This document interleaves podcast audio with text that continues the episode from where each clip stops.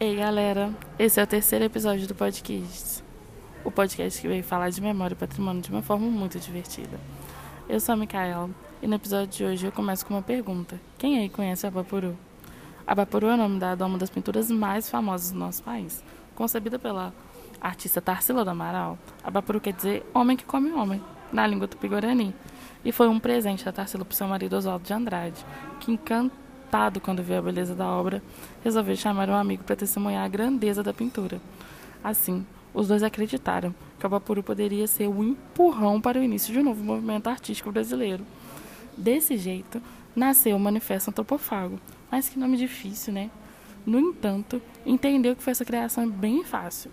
Em 1922, na semana entre os dias 13 e 17 de fevereiro, foi realizada a Semana de Arte Moderna, um festival artístico-cultural que mobilizou diversos artistas brasileiros a exporem pinturas, esculturas, poesias, músicas e outros.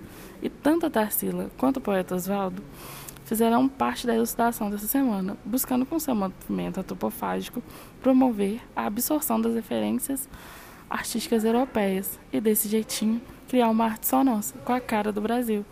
E o acontecimento dessa semana fez 100 anos este ano. Vocês acreditam? Muito legal, né?